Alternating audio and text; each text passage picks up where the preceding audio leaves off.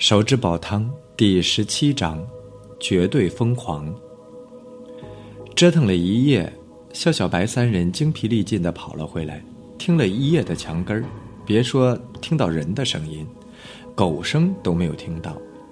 农村养狗本来是一件很普遍的事情，但是前两年因为养狗伤人的事情太多，天南市组织过大型的打狗行动，结果农村的狗几乎全都没有了。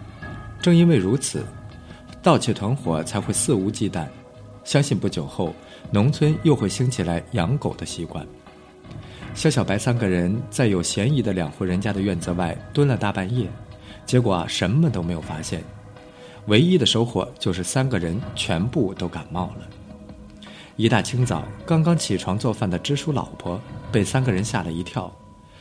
三个人都是脸色乌青，没有血色。喷嚏打个不停，农村的秋天应该很冷，守夜是要穿大衣的。这三个倒好，就穿了一件薄毛衣和外套就去守了一夜，不生病才怪呢。支书老婆赶忙熬了一锅姜汤，逼着三个人喝掉，每人灌了一大碗，不把骨子里的寒气驱走是很容易生病的。吃过早饭，肖小白三个人靠在椅子上小憩了一下。起来用冷水洗了把脸，又跟老支书出去了。说实在的，昨天晚上的情况有些出乎肖小白的意料，凶手的冷静打乱了他原有的计划。昨天的两户人家是最大的嫌疑对象，所以肖小白一直在观察他们的反应。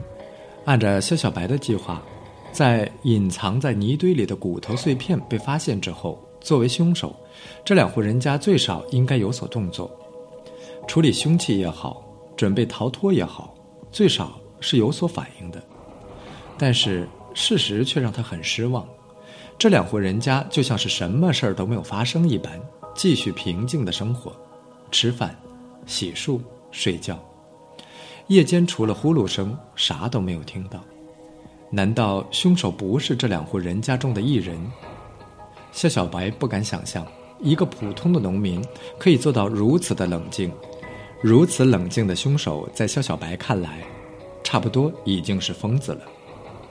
其实，在肖小白心中，还有一个挥不去的阴影，他一直不敢去想象，死者跟凶手到底是什么关系。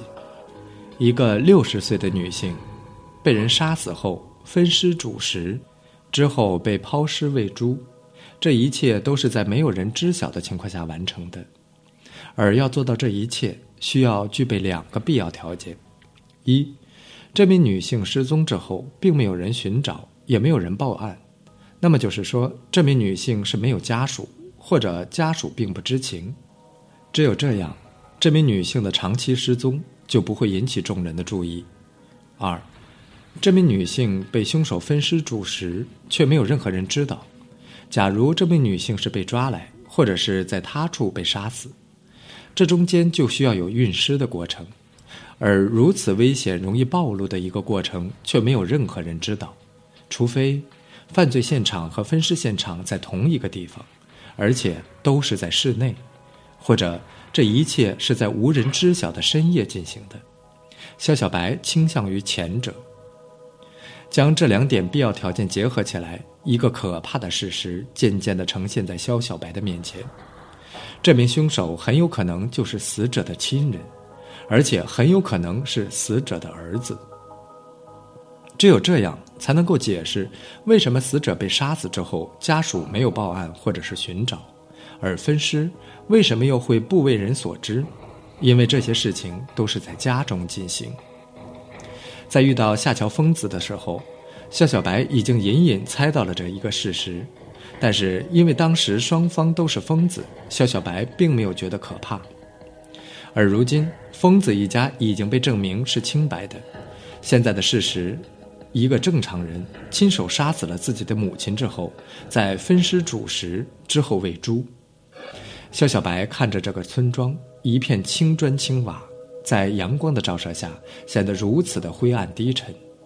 看着站在村中空地上端着饭碗闲聊的人们。肖小白忽然觉得不寒而栗，也许最可怕的不是疯狂本身，而是掩藏疯狂的平静。夏夏，你的脸色可不咋好啊，是不是昨天晚上熬夜给熬的呀？要不先回去睡一会儿吧。支书的话打断了肖小白的沉思。啊，没事，我只是有点冷，没什么大不了的。